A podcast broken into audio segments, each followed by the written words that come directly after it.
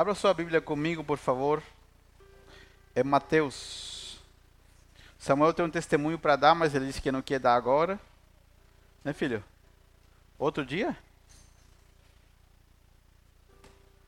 Ou depois? Não, depois.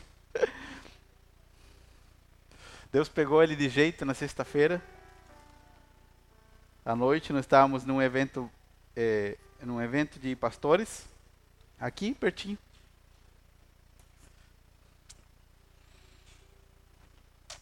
Nós saímos, estávamos no altar ali orando com a minha esposa.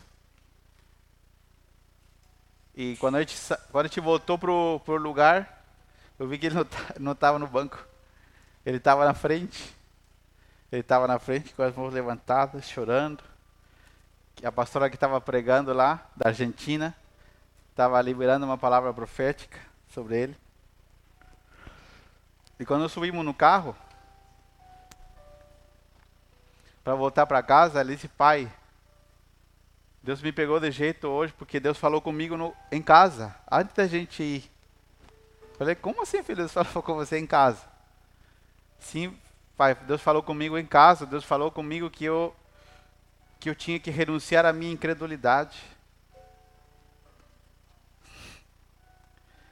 Que eu tinha que abrir mão da minha incredulidade.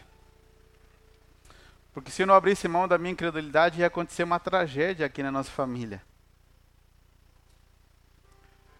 E aí nós fomos na reunião, daí eu ouvi a palavra e eu me rendi. Decidi me render. Decidi me entregar. Não quero viver em incredulidade. Depois você vai contar os detalhes, né, filha? Mateus capítulo 5, Vamos ler o versículo 3. Mateus 5, 3. Diz assim: Felizes, as demais versões dizem bem-aventurados. Felizes os pobres de espírito, pois o reino dos céus lhes pertence. Felizes ou Bem-aventurados os pobres de espírito, pois o reino dos céus lhes pertence. Amém?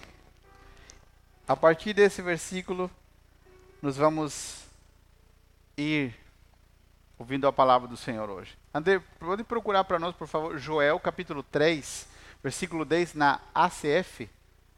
Joel capítulo 3, versículo 10, na ACF. Depois a gente vai colocar ali. Irmãos, a mensagem de hoje se chama Eu não sou uma vítima. Levante sua mãozinha direita, por favor, ou esquerda, tanto faz. Só para você lembrar, fica mais fácil para.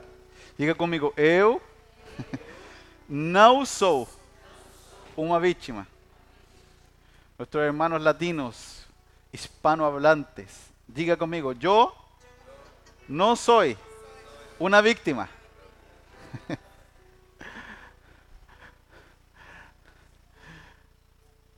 Irmãos, nós não somos mais uma vítima, nem do sistema, nem das circunstâncias. Quando nós olhamos para a nossa vida, a vida muitas vezes parece injusta. A vida muitas vezes parece injusta e nós nos fazemos perguntas: onde Deus estava? Onde Deus está agora? Que parece que as coisas azedaram, parece que os, os problemas surgiram. E como eu disse no, no, final do ano passado e disse no início desse ano, Regis ministrou bem no começo do ano e ele liberou uma palavra profética sobre a igreja, falando que esse seria um ano de vermos a visitação do Espírito Santo sobre a nossa vida, porque para o mundo, para, o, para as nações da terra, está tendo terremoto e pestes em outro lugar, e crises políticas, e crise econômica, e a Ucrânia continua em guerra com a Rússia. Só que como as notícias já não falam muito sobre isso. Esses momentos, em momentos onde nós pensamos que está tudo em caos, onde nós dissemos, meu Deus, onde Deus está, que injusto, alguns vivendo uma vida confortável e outros sofrendo tanto, ou quando nós olhamos para a nossa vida, para a nossa história, dizemos assim, nossa, aquela família tem uma vida tranquila, nasceu uma família certinha, com pai, mãe, tinha sua casa bonitinho, escola, e eu, minha vida foi uma bomba, minha vida foi um caos, que injusto. E muitas vezes somos tentados porque Satanás nos tentará a pensarmos que somos vítimas. É por isso que os governos, em qualquer lugar do mundo, quando um, um governante, um presidente, um, um deputado, um senador, um, um governador de um estado, ele planeja, faz todo o planejamento de como ele vai governar o seu país, o seu estado, ele planeja as coisas sabendo que as pessoas têm mentalidade de vítima. Quando, quando eu volto sempre para o Chile, para o meu país, agora faz, faz tempo que não vou. Mas cada vez que eu vou para lá, eu converso sempre com os amigos, amigos que eram da igreja e a família, né? Tem vários, muitos primos assim na faixa etária meio que parecido, alguns um pouco mais velhos, outros ali. E eu vejo que eles estão bem, que trocaram de carro, eu que andavam de a pé agora já tem um carrinho, outros andam um carrinho melhor. Às vezes não compraram casa ainda, mas moram numa boa casa. No tênis, no pé, um tênis Columbia. Para os que sabem do que eu estou falando. Se não souber. Vê? Tudo arrumado, celularzinho novo de férias para o estrangeiro, dentro do país. Só que você pergunta para eles, como você está falando? Não, está difícil. Mas por que está difícil? Não, é a culpa é de quem? Do governo. A culpa é do prefeito, a culpa é do presidente, a culpa é dos políticos. E eu quero que hoje você ouça a voz de Deus, porque Deus quer te desintoxicar. Vou falar de novo. Deus quer te desintoxicar da mentalidade desse mundo. Você e eu não somos uma vítima. Pode ser que nossos pais nos trataram de uma maneira que destruíram a nossa vida, tentaram destruir. Satanás agiu antes de conhecermos Jesus e nós fomos vítimas do sistema, fomos vítimas da maldade das pessoas, fomos vítimas de diversas formas. Mas no dia em que Jesus te encontrou, no dia em que Jesus te salvou, no dia em que Jesus te perdoou, você e eu deixamos de sermos uma vítima. E agora, a partir do dia em que Jesus nos encontrou, até as coisas ruins que nos aconteceram no passado, Deus vai usar. Deus vai usar essas coisas para produzir a sua vida dentro de nós. Amém? Diga comigo, eu não sou uma vítima. Você não é vítima do sistema religioso. Às vezes você está aqui e você já é o irmão na fé. E você não caminha com a gente desde o início. E às vezes você levou algumas pancadas, algumas pauladas do sistema religioso. Você se encontrou com algum pastor desonesto. Você se encontrou com alguma igreja que não dava bola para você, só estava importado em se reunir no domingo. E você diz: Nossa, eu fui vítima do sistema. Você e eu não somos vítimas. Se algo está acontecendo hoje, se algo está se movimentando, se alguma situação sai do controle, se algo não sai como nós esperamos, Deus está movendo a sua mão, porque Ele está nos levando para um lugar onde sozinhos jamais iríamos. Vou falar de novo. Se algo hoje, se algo hoje não está como você espera, se o quebra-cabeça, sabe que quebra-cabeça tem várias peças, né? E elas têm que encaixar direitinho. Se o quebra-cabeça ainda não conseguiu encaixar direitinho com você e eu esperávamos, é porque Deus está permitindo isso para nos levar para um lugar onde sozinhos nós não iríamos. Amém? Quantos de nós que somos pais? Agora eu vou fazer uma pergunta boa e engraçada.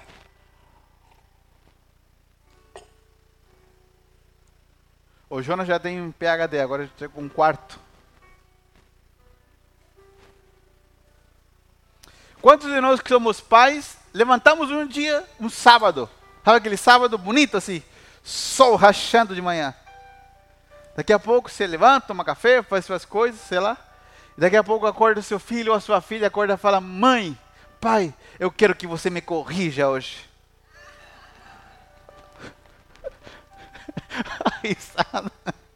As crianças estão aqui hoje.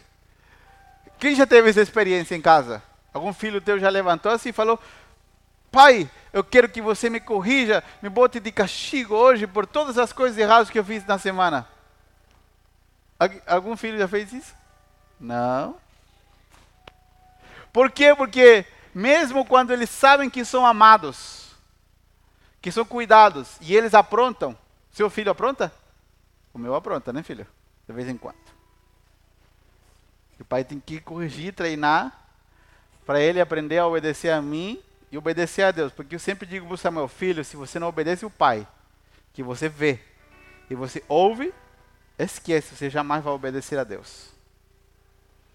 E Deus quer treinar a sua vida para que você aprenda a obedecer a Deus. Muita gente troca de trabalho porque fala assim: não, meu patrão é muito chato. Eu conhecia uma pessoa, não está aqui.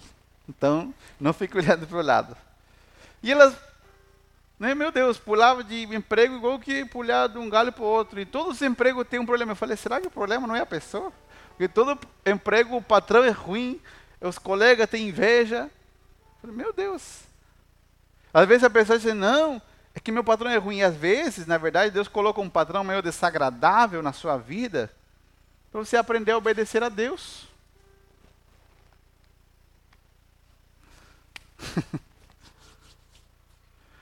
Porque nós estamos sendo treinados para obedecer a Deus. Entenda uma coisa: se você e eu não obedecemos a um patrão, não obedecemos os nossos pais que ouvimos e vemos, você acha que nós vamos obedecer a Deus que não estamos vendo nem ouvindo assim audivelmente? Jamais.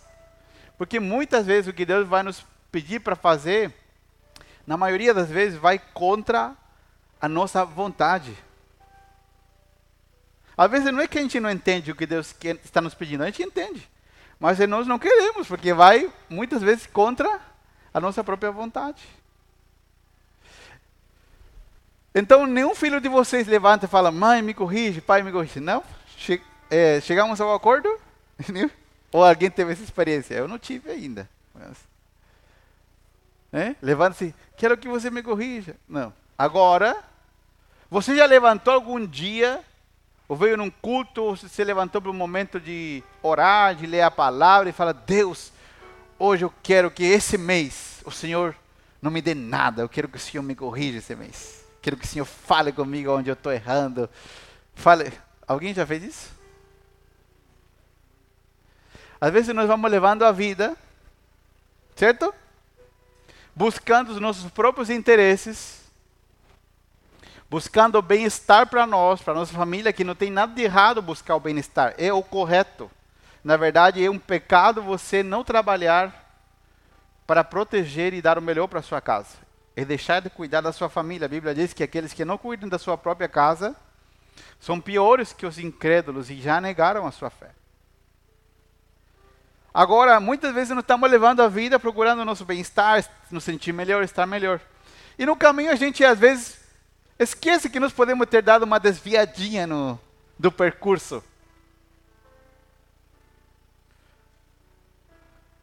Alguém já brincou assim, aquelas brincadeiras que eh, tem olho tampado? Como que chama aqui? Cobra? Por que chama cobra cega? Podia chamar pessoa cega, né? Cobra cega. Tudo bem. Tudo bem. Tem, como se chama em Venezuela? Esse jogo que se tapa la... La gallina cega. Galinha cega. Aqui chama cobra cega, galinha cega. É, é bicho do mesmo jeito. Então o que acontece? Você percebeu que normalmente alguém vai te guiando, certo? Só que se você não se você ficar empolgado, se for tentar ir em linha reta, e a pessoa está te guiando, você percebe que enquanto mais empolgado você vai, mais você sai do prumo, mais você entorta a saída. E você vai andando, andando, andando, e entorta, entorta, entorta, entorta. na nossa vida é assim, às vezes nós vamos andando com o Senhor, e a gente não percebe, às vezes, um pensamento, uma motivação do coração. Isso, isso é daqui para baixo. Eu não estou dizendo que você vive assim. Isso toca eu primeiro. Todos nós podemos, no dia a dia, numa situação, no casamento, no relacionamento com os filhos, no relacionamento com Deus, no que Deus está esperando de nós, podemos dar uma desviada do percurso. E, a, e como nós não vamos naturalmente nos dispor dizer, Deus, onde estou errando, Deus muitas vezes permite que nos sintamos frágeis e fracos. A nossa fraqueza é uma fragilidade. E quando a Bíblia. Vamos voltar lá para. Conseguimos voltar para Mateus? Mateus? Vamos entender o que, o que Mateus diz. Até aqui está tudo claro, certo? Vamos lá. É Mateus 5,3, né? Isso. Felizes ou bem-aventurados, ou pessoas dignas de alegria, os pobres em espírito. Essa palavra pobre ali é a palavra necessitado, pessoa em fragilidade, pessoa com uma fraqueza, pessoa que precisa de ajuda. Quando alguém quebra, por exemplo, um, uma perna, quando alguém, tem algum problema físico, essa pessoa está frágil, fraca. Quando a pessoa fica os irmãos agora pegaram. Vocês pegaram virose também, né? Teve muitas pessoas que. Oh, vocês pegaram virose também, né? Forte. Tem gente que pegou virose, que emagreceu um monte. Né? E o corpo fica ruim, né? o corpo fica fraco. Dependendo da doença que você pegar, o corpo fica muito frágil, muito fraco. E normalmente, quando alguém fica fraco, debilitado, frágil, ele precisa do quê? ele precisa da ajuda de outra pessoa. A nossa fragilidade, a nossa fraqueza nos faz voltar a ter um coração humilde. A nossa fragilidade nos, nos, faz voltar para o lugar de dizer: Senhor, estou aqui. O Senhor está chacoalhando as situações. O Senhor está querendo me chamar a atenção para o quê? Aonde que o Senhor quer que eu olhe? Aonde quer que eu, que eu observe? Aonde que eu me perdi no meio do caminho? E olha que Jesus diz em Mateus 5. Bem-aventurados os frágeis, os pobres em espírito. Quem que é um pobre em espírito? Um pobre em espírito é uma pessoa que sabe que tem uma necessidade interior da parte de Deus. É alguém que levanta todo dia, mesmo que a conta está no azul, ou seja, que tá, tem dinheiro guardado. Mesmo que está tudo certo no casamento, mesmo que as férias estão programadas, mesmo que as parcelas da casa, do carro, não sei, está tudo certo. Mesmo que tem comida em casa, tudo certo. É aquele que levanta e diz: Eu preciso de Deus. Mas qual é a nossa tendência, amados? Eu não sei se acontece com você, mas no Chile acontece. Não sei se aqui em Balneário acontece. Qual é a tendência? A tendência é que quando as coisas melhoram, esquecemos da nossa necessidade de Deus. É por isso que você e eu vamos ver muitas pessoas passarem pela igreja, pela comunidade. Nós vamos ver muitas pessoas passarem pelos cultos que chegaram aqui quando o casamento estava sendo destruído. E quando Deus botou a mão no casamento e o casamento arrumou, elas vão embora daqui e nunca mais congregam. Por isso que você e eu vamos ver pessoas que, que têm profunda crise financeira, que estão mal, que estão mal financeiramente, que erraram pode ter acontecido muitas coisas. E elas vêm e elas oram de manhã, de tarde, de noite. E estão presentes e buscam a Deus. Deus faz um milagre nas finanças e a pessoa vai embora. E as pessoas dizem assim para mim, pastor, eu não venho no culto, mas eu estou com Deus. Ah, irmão. Queremos enganar a quem? A Deus não vamos enganar, só se estivermos enganando a nós mesmos. Alguém já falou isso para você? Alguém que você convidou? Alguém que você está cuidando? Não, mas não estou indo nos cultos, mas eu. Ó, Deus e eu estamos assim, ó. As pessoas falam. Porque a maioria das pessoas não quer reconhecer o seu erro, não quer reconhecer o seu posicionamento equivocado. Mas Jesus está dizendo em Mateus 5: sintam-se felizes. Olha que contraditório. Sinta-se feliz quando você perceber que você tem necessidade de mim. Sinta-se feliz quando você for uma pessoa que faça sol, faça chuva, você levanta e diga: Eu preciso mais de Deus. Eu preciso mais do Senhor Jesus. Eu preciso mais de Deus. Quando o casamento está bem, amém, eu preciso mais. Quando as finanças foram restauradas, amém, eu preciso de mais. Quando está tudo certo com os filhos, amém, eu preciso de mais. Por que estou dizendo tudo isso? Porque a tendência nossa é o contrário. É quando tudo melhora, dá uma relaxada. Essas palavras que eu vou dizer, vou dizer agora não são minhas. Eu vou copiar de outra pessoa. Não penso da mesma forma, mas eu vou dizer. Você pode ter visto, depois se você não viu, eu vou te mandar pelo WhatsApp, tá bom? Tem um pastor que diz assim: como que é? Crente, quando é pobre, serve a Deus. Quando é pobre, ele está no culto do domingo, no culto da quarta, na oração de manhã. Daí Deus prospera ele, daí ele vai no shopping na hora do culto. Quando era pobre, levava todo mundo no culto. Agora que Deus lhe deu um carro na hora do culto, ele pega o carro e vai com todo mundo para a praia se esquece.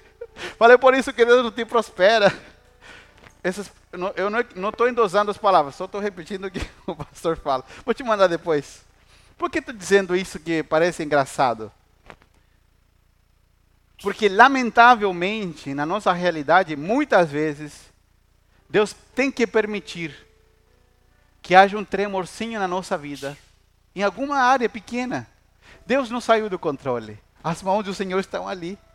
Só que Ele dá um, Ele permite, Ele não provoca, Ele permite que haja um pequeno tremorzinho na nossa vida, em alguma área, que alguma coisa saia para que você nunca esqueça que a fonte da sua vida não é seu patrão, a fonte não é o seu trabalho, a fonte não é o que você sente, a fonte da nossa vida é o Senhor Jesus.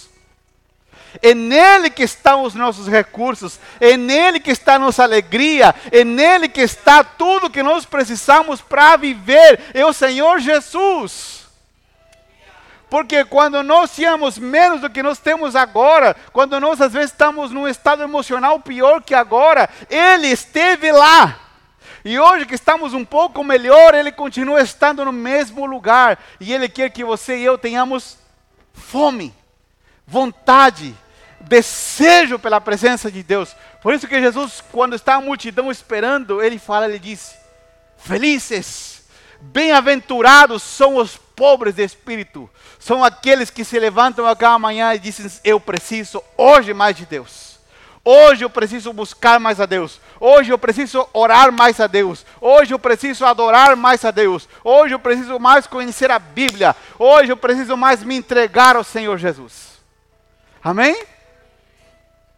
Pastor, eu não sinto nada. Fale mesmo sem sentir, porque a Bíblia vai nos dar a indicação que parece contraditória muitas vezes. Como vai ser feliz alguém que é pobre? Jesus disse: sejam felizes os pobres em espírito. Como você é feliz se eu estou em necessidade? Que esteja em necessidade diária de Deus, não significa que não tenho nada.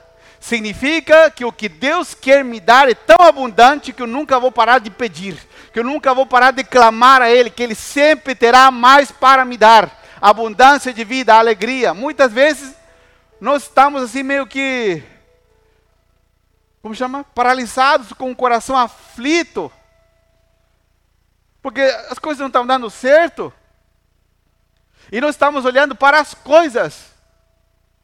E Deus está dizendo: Acorda para a vida, você não é uma vítima. Olha para mim. Olha para mim. Olha para mim. Olha para mim que eu posso entrar no jogo. Às vezes Deus permite que as coisas saiam do lugar, dá uma chacoalhada, porque você deixou de olhar para Jesus. Nós deixamos de olhar para Ele e começamos a olhar para o nosso sucesso, começamos a olhar para aquilo que nós achamos o máximo. Amém? Vamos abrir lá em Joel? Joel capítulo 3, é um versículo ultra conhecido. Você veio no culto certo hoje? Ou você tinha que ter ido em outro lugar? Joel 3, 10. Vocês sabem a, a minha história com o número 3 e o número 10? Não sabem? Então já vou contar. Enquanto o André coloca, pode ser na serviço.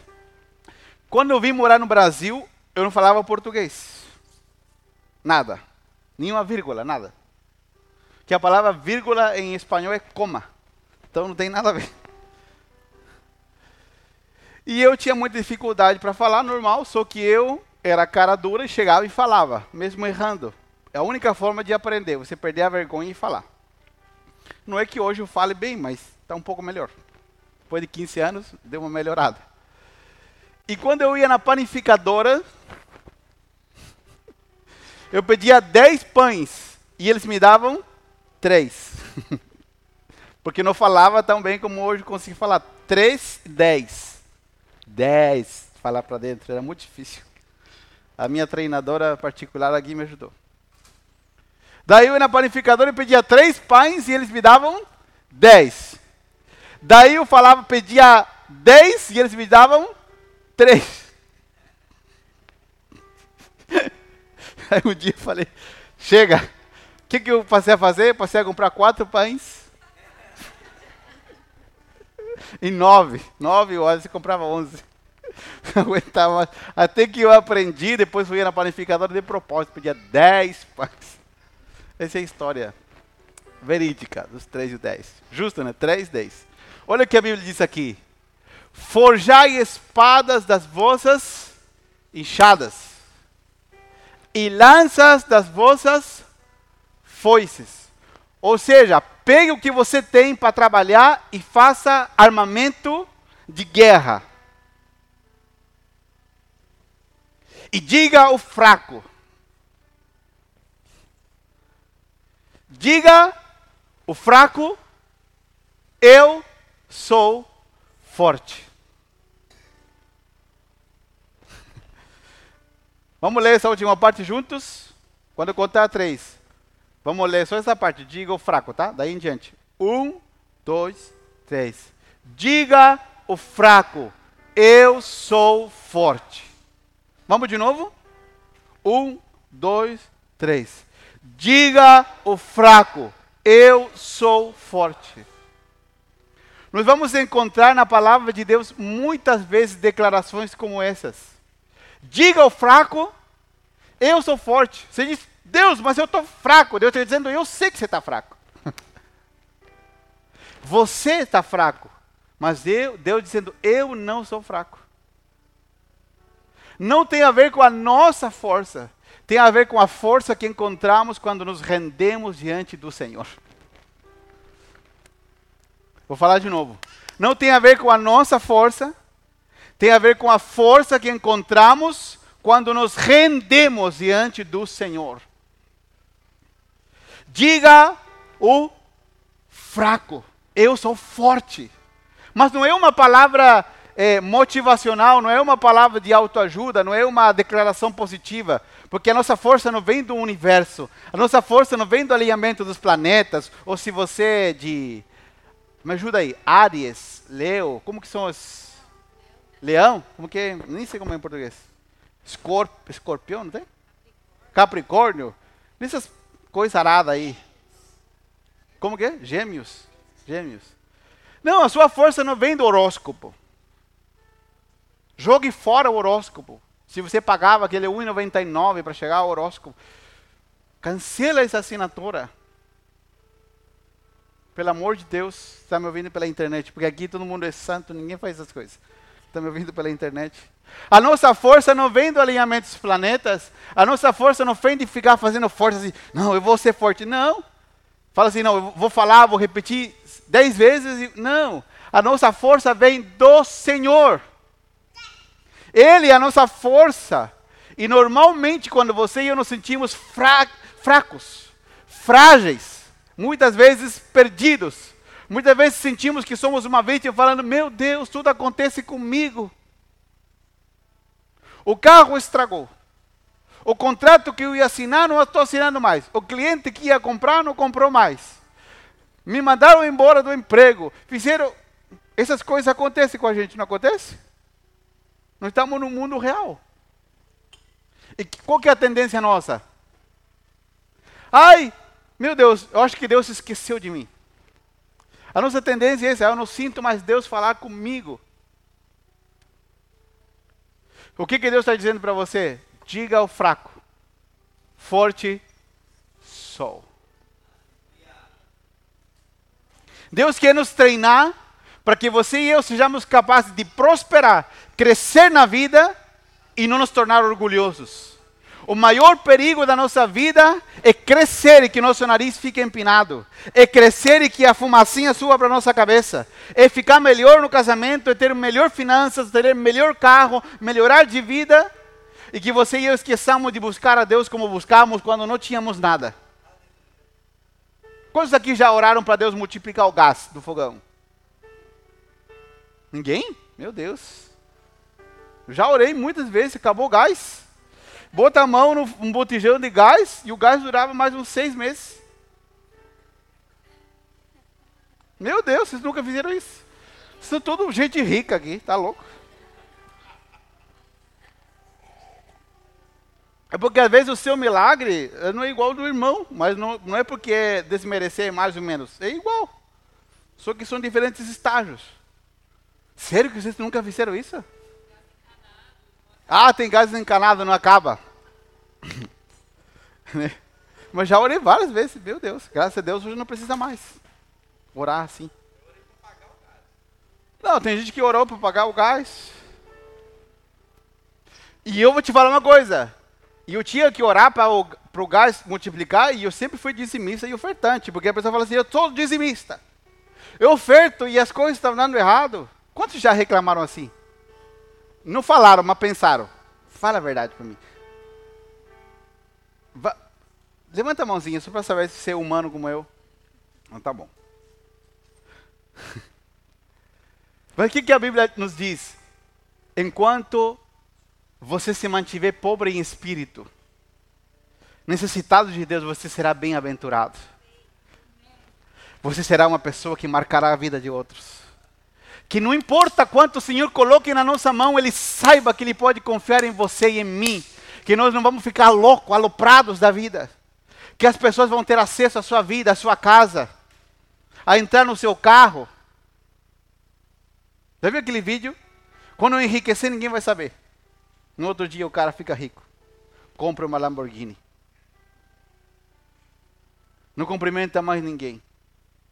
Irmãos, quando a nossa vida melhore, em alguma área, quando o problema que você está enfrentando pontualmente, pode ser um problema até de relacionamento interno da sua vida. Quando esse problema melhora, que você não esqueça que quem te tirou de lá foi o Senhor. E nós permaneçamos famintos, sedentos da presença do Senhor. É por isso que quando eu sou fraco, eu me prostro diante do Senhor e Ele me fortalece. Quantas vezes você experimentou? Se você não experimentou, você vai experimentar. Você vai entrar carregado com, com uma mala de problemas diante da presença do Senhor, do trabalho, dos funcionários. A, a vida está azeda aquela semana. E você vai entrar para orar. E você vai sair de lá vazio, sem problema na tua mente. Eles vão continuar assistindo. Mas você vai sair sem carga, sem peso. Porque não é você que é forte, é o Senhor que é forte dentro de você, dentro de mim. E a presença do Senhor que nos levanta, é Ele que nos fortalece quando nos prostramos e dizemos: Deus, eu não aguento, não consigo. Até aqui as minhas forças chegaram. Vamos abrir a nossa Bíblia, por favor, em 2 Coríntios 12. Eu estou terminando já a mensagem. 2 Coríntios 12, 10.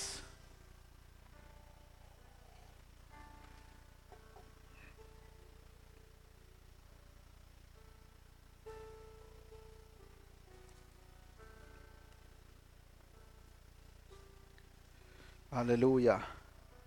2 Coríntios 12, 10.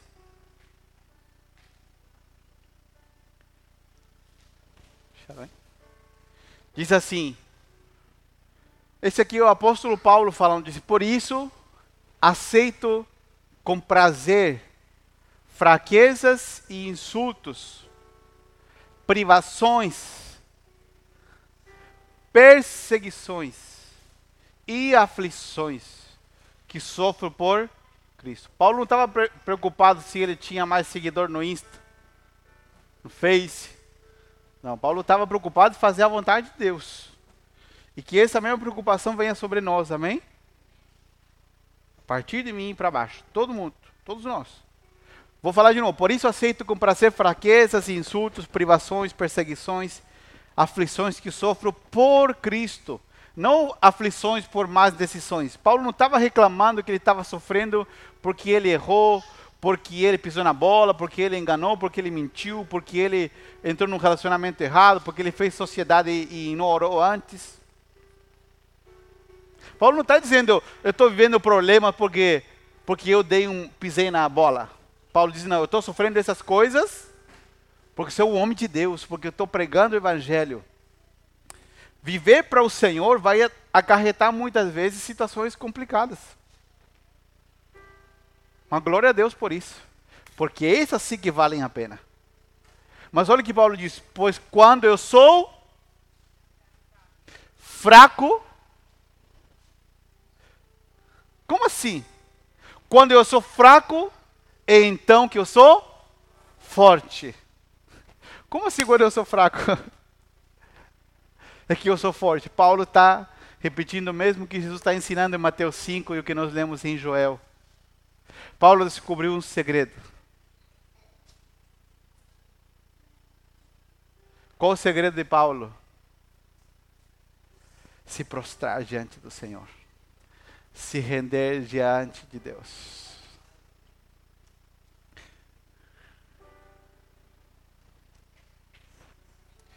Quando Jesus disse em Mateus 5, bem-aventurado, tem um comentário bíblico que me chamou muita atenção que diz assim: a felicidade do homem que anda em comunhão com Deus e que vive a verdadeira vida, que significa estar prostrado.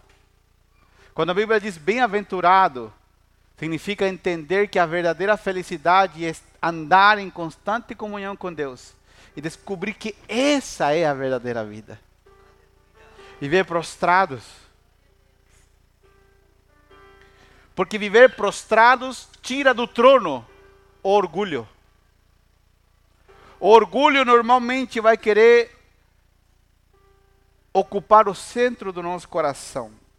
E eu quero ler aqui uma, uma definição teológica sobre orgulho que eu achei interessante demais. O orgulho é o pecado de um individualismo exagerado. O pecado usurpador que reivindica um trono que não é seu.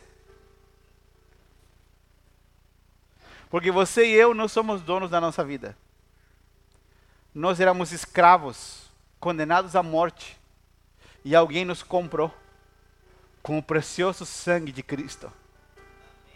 E o orgulho dizer, não, eu mando na minha vida, eu faço o que eu quero. E Deus vai te dando corda. Sabe aquele aparelhinho que usa o pessoal que tem cachorrinho? Alguém aqui tem cachorrinho? Que tem uma, um negocinho que vai esticando? Deus vai te dando corda. E você vai ficando arrogante, orgulhoso, às vezes não parece, porque arrogância é igual um hálito. A pessoa não percebe às vezes. E Deus vai dando corda, vai dando corda, vai dando corda. O orgulho é reivindicar um trono para nós de governo que não é nosso. O orgulho é o pecado que enche o universo com apenas um ego, eu mesmo. Ninguém pode fazer nada para mim, porque senão eu boto o grito no céu. Eu não perdoo ninguém porque, meu Deus, os meus direitos, a minha vida, a minha casa, as minhas coisas, o ego exagerado. O orgulho e o pecado de destronar a Deus da sua soberania e do seu direito. Como Deus pode fazer isso comigo? Gente que fala assim. Gente, às vezes nós ainda não entendemos que Deus é um pai de amor. E até quando o chão balança, Deus está olhando algo por trás que você não viu para produzir dentro do nosso coração. Ele está olhando algo para produzir em nós. E termino dizendo o seguinte: termino dizendo o seguinte. Hoje eu não vou pregar sobre, não vou entrar no texto bíblico, mas a Bíblia, a Bíblia diz assim que dentro do ambiente onde Deus governa tem tem duas coisas, se nós pudéssemos chamar assim. Dois cereais. Acho que essa é a palavra. O trigo e o Alguém já ouviu? O joio trigo e joio. Outro dia eu prego sobre isso, mas eu quero dar um detalhe importante: trigo e joio. Eu já falei sobre isso com o irmão Valdir, porque ele tem experiência, ele sabe do campo e das coisas. E eu ouvi algo que é muito interessante e, e procede, é, é real. O trigo e o joio, por fora, quando você olha, eles são iguais. Não tem distinção. Como sabe a diferença do trigo e do joio? Tem uma pontinha, uma espiga, acho que chama, em cima. Quando você pega do, do trigo, você faz assim na espiga e ela fica cheia de semente, de frutos dentro. Quando você pega a espiga do joio e amassa assim, ou esfarela, só sai palha, não tem nada. Então isso faz com que o trigo tenha algo pesado na ponta e a, o joio não. Quando vem o vento, olha o que acontece. Quando vem o vento, o trigo e o joio fazem assim, ó, se curvam. Mas o joio, como não tem peso, rápido, fica de pé de novo. Vou falar de novo. Quando vem o vento, o joio e o trigo se curvam. Alguém já viu o vento assim batendo na, no, no, no trigo? Fica bonito assim, né? O trigo fazendo. O trigo permanece prostrado, porque como ele, na ponta dele tem fruto, o peso do fruto faz com que ele fique inclinado.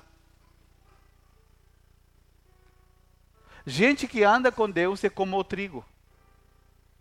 Que quando o vento do Espírito Santo vem sobre nós, em alguma circunstância, que quer o Senhor quer nos levar a nos render, nós não ficamos de pé. Permanecemos rendidos, dizendo: Senhor, eu quero mais de ti. Eu preciso mais de ti. Eu sei que não sou uma vítima. Eu sei que tudo o que aconteceu, o Senhor tem um propósito. O que está acontecendo, o Senhor vai operar um milagre. E mesmo que eu não veja nada acontecer, eu vou declarar que eu sou forte, mesmo que me sinta fraco. Eu vou declarar que vai ter abundância, mesmo quando eu vejo que há falta. Eu vou declarar que meu casamento é uma bênção, mesmo que Satanás está rodopiando dentro e está tudo bagunçado. Eu vou declarar que meu casamento é uma bênção. Eu vou declarar que a minha casa tem abundância mesmo quando eu sinto falta. Eu vou declarar que os contratos, que os negócios estão dando certo mesmo quando tudo diz que não, porque quando eu sou fraco e que sou forte, e eu vou me render ao Senhor. Eu vou buscar mais a Deus. Eu vou derramar o meu coração diante dele para que ele faça a sua obra dentro da minha vida. Aleluia. Às vezes, o seu milagre é pagar 500 mil, um milhão de reais. Uma dívida. Às vezes, o milagre de outro é uma caixa de ovo. Uma cartela de huevos. Às vezes, o milagre de outro é pagar a parcela do carro. Às vezes, o milagre de outro é uma restauração familiar. É sair de uma depressão não importa qual seja o milagre. Se parece grande ou parece pequeno, você não é uma vítima. Você está nas mãos do Senhor Jesus.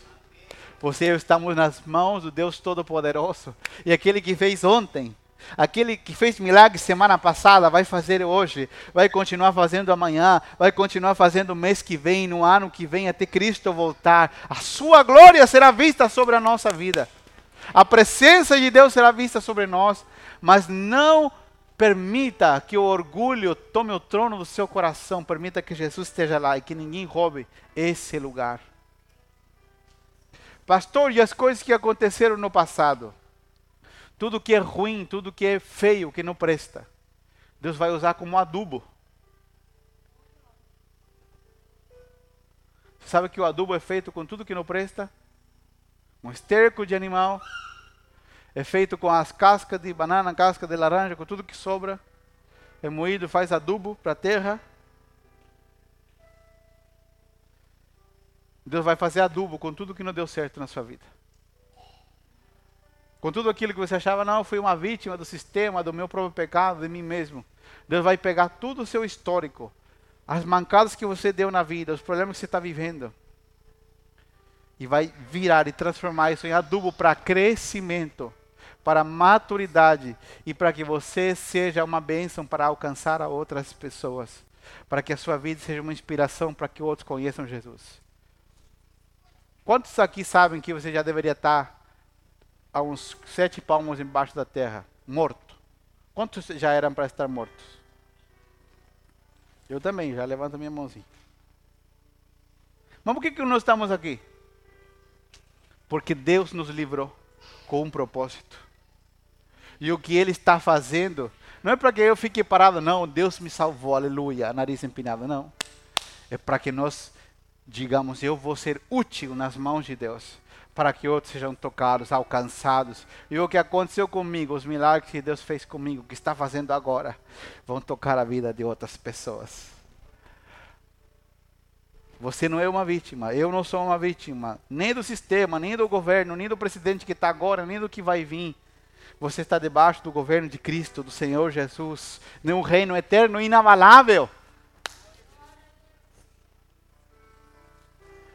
E Deus está te perseguindo para que você volte a olhar para Ele. Você entrou aqui com vários problemas para resolver? Deus está dizendo: abandone o orgulho, abandone a soberba. Abra o seu coração. Para de enganar a si mesmo. Às vezes nós achamos que enganamos a Deus, enganamos o pastor. Às vezes você dá uma enganada no pastor, às vezes não. Eu finjo que você está me enganando, mas não me enganando não. A Deus jamais vamos enganar. Não engane a si mesmo, deixe o orgulho de lado, deixe a arrogância de lado e se renda, se prostre ao Senhor. Deus tem tanta coisa para fazer ainda em nós esse ano. E quando o mundo mais tem medo, de recessão, de crise, de problemas políticos, nós vamos ver a glória de Deus sobre a nossa vida. Diga o fraco, eu sou forte. Diga ao fraco, eu sou forte. Quando mais você se sente frágil, é naquele momento que você e eu nos prostramos e o Senhor nos fortalece com a sua força o Senhor nos fortalece com seu poder, com a sua graça sobre a nossa vida. Para entender, Senhor, aquilo que o Senhor Jesus está dizendo, para entender aquilo que o Senhor está produzindo na vida de cada um deles. Em nome do Senhor Jesus. Amém. Você crê? Você crê que o Senhor vai produzir milagres nessa semana? Claro, a glória do Senhor está sobre a sua vida. Amém?